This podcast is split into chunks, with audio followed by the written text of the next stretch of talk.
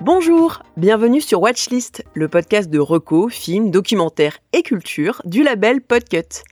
Ici Noémie du podcast So 80 où on parle sans surprise des années 80 et je viens pour vous conseiller non pas une mais deux séries. Il y a quelques mois, en regardant les sorties de séries, je me suis dit bah tiens, les présidentielles sont finies et tout le monde a l'air de vouloir rire avec la politique. Et ça m'a surpris parce que en général, moi, je suis plutôt une, une grosse fan de, de, séries politiques, de The West Wing à Baron Noir, en passant par House of Cards, soit la version américaine, soit la version anglaise, ou encore l'hilarante série Parlement sur le Parlement européen qui est diffusée sur France TV slash. Et en général, même s'il y a un peu d'humour, on est plutôt dans des trucs un peu sérieux sérieux. C'est vrai qu'utiliser la politique pour parler de la vie des gens, c'est pas mal. Et puis, quand même ultra dramatique avec des archétypes et des enjeux plutôt clairs. À la fin d'une élection, en général, il y en a un qui gagne. La politique, c'est donc un bon sujet de fiction. Mais la nouvelle, début 2023, c'est que la politique devient un bon sujet de comédie.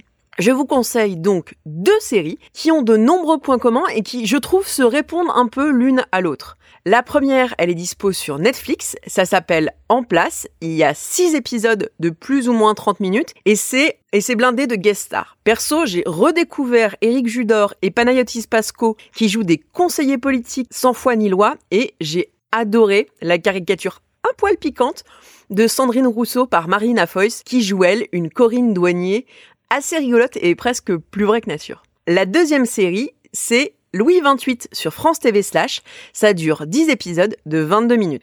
Dans ces deux séries, on part de la même idée. Une idée qui est assez connue en termes de narratif, qui est le et si. Et si le personnage joué par Jean-Pascal Zadi, euh, qui s'appelle Stéphane Blé dans la série, qui est animateur dans une MJC, devenait président, ou en tout cas candidat à la présidence de la République. Et dans le cas de Louis XXVIII, et si la France était encore une monarchie, avec un ado à sa tête? Un ado avec une histoire familiale un poil complexe.